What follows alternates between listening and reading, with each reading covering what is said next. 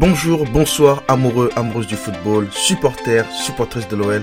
Bienvenue sur Parlons OL pour un nouvel épisode, un nouveau débriefing du dernier match de l'OL, Paris Saint-Germain, Olympique Lyonnais. Alors veuillez m'excuser pour mon ton de voix. Euh, je ne suis pas aussi expressif ou spontané que d'habitude. Et je pense qu'en tant que supporter lyonnais, si vous êtes supporter lyonnais, vous pouvez me comprendre après ce résultat-là et cette défaite, euh, cette injuste défaite de 1 face au Paris Saint-Germain. Je ressens énormément de choses en moi là, il y a beaucoup d'émotions. Je ressens de la fierté, en même temps de la peine, je ressens de la haine, un sentiment de s'être fait voler, un, hold-up pas possible. Parce que les supporters lyonnais le savent, les supporters parisiens le savent, toutes les personnes qui ont regardé le match le savent, Clément Turpin le sait, jamais de la vie il y a penalty. Jamais de la vie il y a penalty. C'est incroyable d'avoir sifflé un penalty sur ça. Moi je suis désolé, moi je comprends plus rien à la VAR. Il y a parfois des actions de jeu, par exemple des mains euh, qui provoquent un penalty, mais vraiment évidentes. Les gars qui sont dans le camion là, pour, au lieu de dire à l'arbitre, oui il y a main évidente, siffle penalty, et voilà, l'arbitre se sent obligé d'aller voir lui-même sur la vidéo s'il y a vraiment main, alors que c'est flagrant. Et là, sur cette action, c'est Neymar qui fait la faute en premier. C'est Neymar qui pousse Gusto. C'est Neymar qui le fait tomber. Mais Gusto, il tombe. Il se fait déséquilibrer. C'est pas un robot. Il, tombe dans l'action. Et lorsqu'il tombe, il tombe en face de Neymar. Et c'est Neymar qui s'empale sur Gusto. Comment est-ce qu'on peut siffler un penalty sur ça? C'est inimaginable. Alors peut-être sur le feu d'action, tu vois pas très bien. Ok. Mais la VAR est là. Pourquoi tu vas pas vérifier? Pourquoi les arbitres dans le camion ne lui disent pas Ah non, en fin de compte, il y a peut-être pas faute, va voir de toi-même. Rien, rien de tout ça. Moi, je suis désolé, ça, ce sont des faits de jeu qui changent la physionomie des matchs. Bref, désolé, je suis bouillant, je suis rentré directement dedans alors que je voulais en parler un petit peu plus en détail durant l'épisode. On va d'abord essayer de faire comme d'habitude et vous balancer l'intro. Mais juste avant, j'aimerais vraiment dire encore une fois à tous les supporters lyonnais, on peut être fier de notre équipe. On est malheureusement pas récompensé d'un très très bon match. Et vous pouvez penser ou dire ce que vous voulez. Pour moi, la meilleure équipe sur le terrain était bien l'Olympique lyonnais.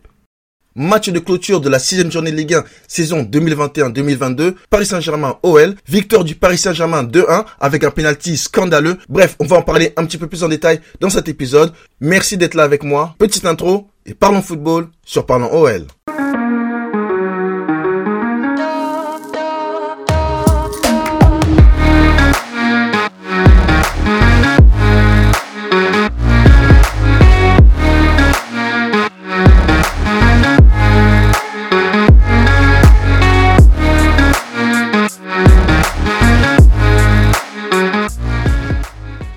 Va débuter ce podcast avec ce qui était la composition de l'Olympique lyonnais.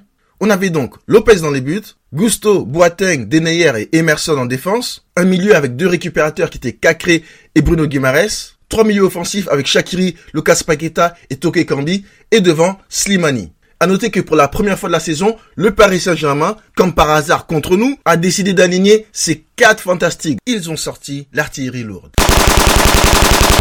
les quatre joueurs offensifs les plus forts qu'ils ont, ils les ont tous alignés, y compris Mbappé, hein, qui a fait l'acteur en Ligue des Champions, genre il est, sorti sur blessure, euh, alors qu'il savait très bien qu'il allait jouer titulaire contre l'OL. Et moi je soupçonne beaucoup de joueurs de parfois mentir ou prétendre d'être blessés, juste pour que les gens s'inquiètent. Oh mon dieu, qu'est-ce qui lui arrive hein? Oh il pourra pas jouer contre nanana, ni, ni. Alors que ça se trouve qu'ils avaient juste la flemme de continuer de jouer, ou ce genre de choses. Et moi je soupçonne fortement Mbappé d'avoir fait ça, parce qu'il sait que contre Lyon, il marque tout le temps. Et là d'ailleurs, miracle hein, qu'il n'ait pas marqué ce soir mais je pense qu'il voulait donner un petit peu un faux espoir aux supporters lyonnais que ah ouais je jouerai pas contre vous alors qu'il savait très bien qu'il allait être là. Et c'est un comportement que je déteste. Mais ouais bref. Mais je pense que la majorité des supporters lyonnais lorsqu'ils ont vu les quatre devant on s'est dit ah, ah ah les salauds. Ah les salauds. Ils veulent nous abattre. Ah ils veulent nous laver. Ah ils veulent nous faire du sale. Ah ils sont ils sont chauds. Ils sont chauds les bâtards. Il y avait deux, trois matchs avant ça, ils auraient pu tester les quatre devant, ils l'ont pas fait, et comme par hasard contre nous, bam! Hein? Au final, on s'est inquiété pour pas grand chose, voire pour rien. J'étais persuadé que Messi allait marquer son premier but avec le Paris Saint-Germain contre nous, comme par hasard. Ce soir, c'était le soir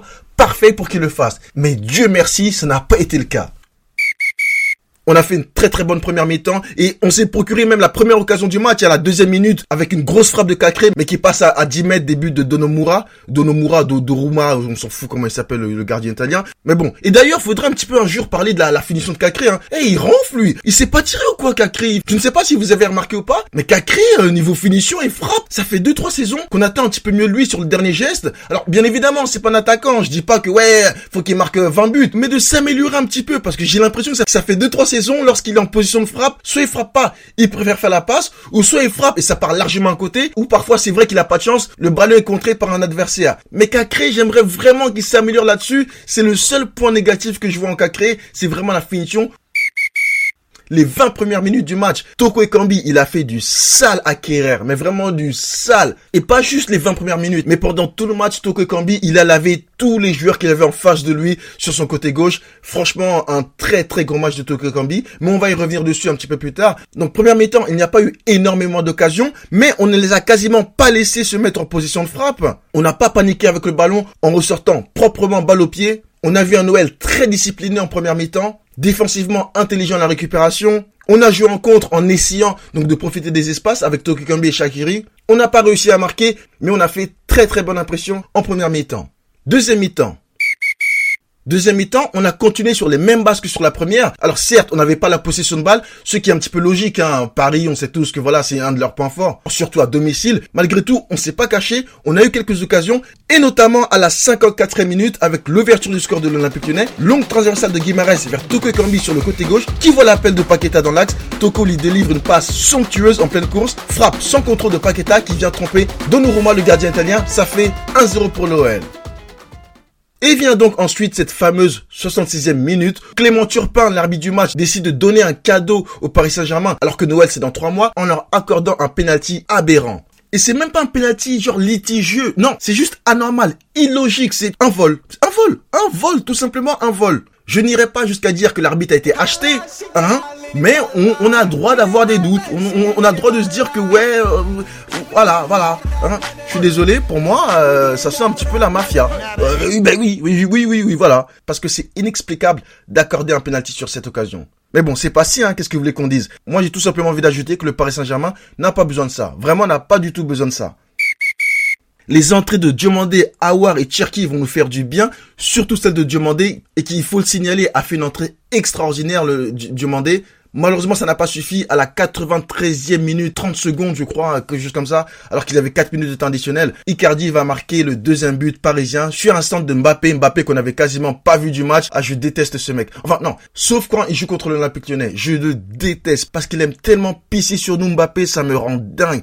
Pourquoi chaque match contre nous, il, faut qu'il soit décisif Il fait chier Soit décisif en Ligue des Champions, contre Neuer par exemple. Pourquoi tu vas casser les couilles à, l'Olympique lyonnais? Qu'est-ce qu'on t'a fait? C'est quoi cette haine contre nous là? On n'est pas Marseille, hein? Non, au bout d'un moment, tu fais chier quoi, euh, Mbappé. Oh donc au final, victoire volée du Paris Saint-Germain 2-1 contre l'Olympique lyonnais, contre des Lyonnais héroïques. Franchement, on n'est pas cher payé, on n'est pas récompensé de cette très très bonne performance. Un match déjà référence. Pour moi, ça a même été un meilleur match que contre Glasgow. Hein, même si au bout, il n'y a pas la victoire, il n'y a pas de match nul, il n'y a pas de points. Mais qu'est-ce qu'on peut leur reprocher à nos Lyonnais? Qu'est-ce qu'on peut leur reprocher? Rien.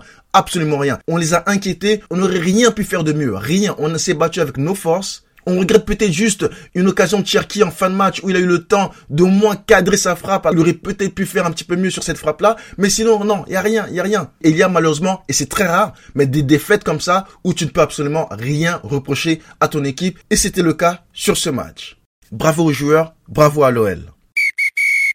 Allez, on passer au top et au flop lyonnais. D'habitude, je vous donne trois tops et trois flops. Honnêtement, pour les tops, ça va être très très compliqué parce qu'il y a tellement de joueurs qui ont fait un très très gros match ce soir. Je pourrais mettre 9 ou 10 ou voire 11 tops ce soir, comptant les, les remplaçants. L'entrée de Diomandé qui a été solide, il a fait un très très bon match. Pareil pour l'entrée d'Awar que j'ai beaucoup aimé, même s'il n'a pas été aussi percutant que Toke Kambi. Bref, il y a eu énormément de points positifs ce soir, donc ça va être très très compliqué de vous ressortir juste trois joueurs. Mais je vais quand même en citer trois Paqueta, Toke Kambi et Gusto. Gusto, vous allez me dire, ah, mais Gusto, il provoque le penalty, etc. Oui, oui. Et c'est vrai que sur les dix dernières minutes du match, Gusto, il a beaucoup souffert. Mais pendant 80 minutes, le gars, il a charbonné. Être au marquage de Neymar, Mbappé, Di Maria, à 18 ans, et de faire un match comme il a fait, je suis désolé, il y a des joueurs qui auraient pu mettre fin à leur carrière à cause de ce genre de match. Il était solide en un contre un, il a été rapide, il a fait des retours décisifs. Il a fait un très très gros match Gusto. Et c'est pas les dix dernières minutes où c'est vrai qu'il a souffert, peut-être avec la fatigue, le manque d'expérience, etc., qu'on va cracher sur tout ce qu'il a fait juste avant.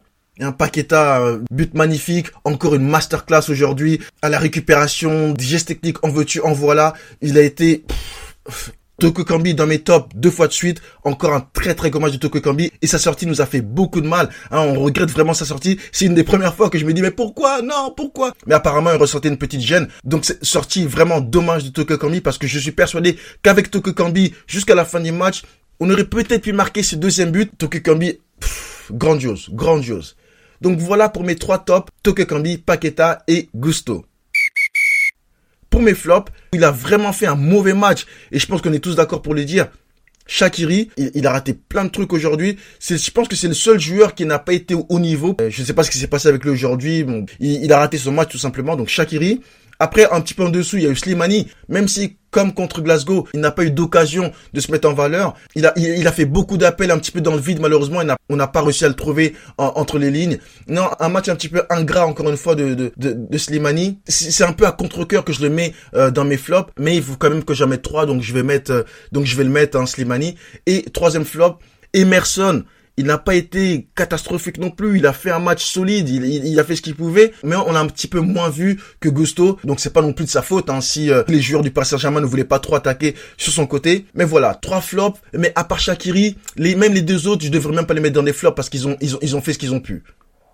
Voilà pour l'épisode du jour, mes et mes fans de football. Je ne sais pas s'il y a des supporters du Paris Saint-Germain qui écoutent ce podcast, mais vous pouvez avoir honte. Vous qui m'écoutez, vous pouvez avoir honte de votre club, honte de cette victoire, parce que vous savez qu'il n'y avait pas pénalty. Vous le savez. Mais je ne serais pas heureux de gagner de cette manière. Mais bon, après, c'est le football, c'est comme ça. On vous attend au match retour et je suis persuadé que si l'OL maintient ce niveau de jeu toute la saison et jusqu'au match retour, on va faire une très grande saison. Et contre vous, au Groupama Stadium, les trois points, c'est nous qui les aurons. Merci à toutes et à tous d'avoir écouté cet épisode. Je vous dis à très bientôt pour un nouveau débriefing de l'OL.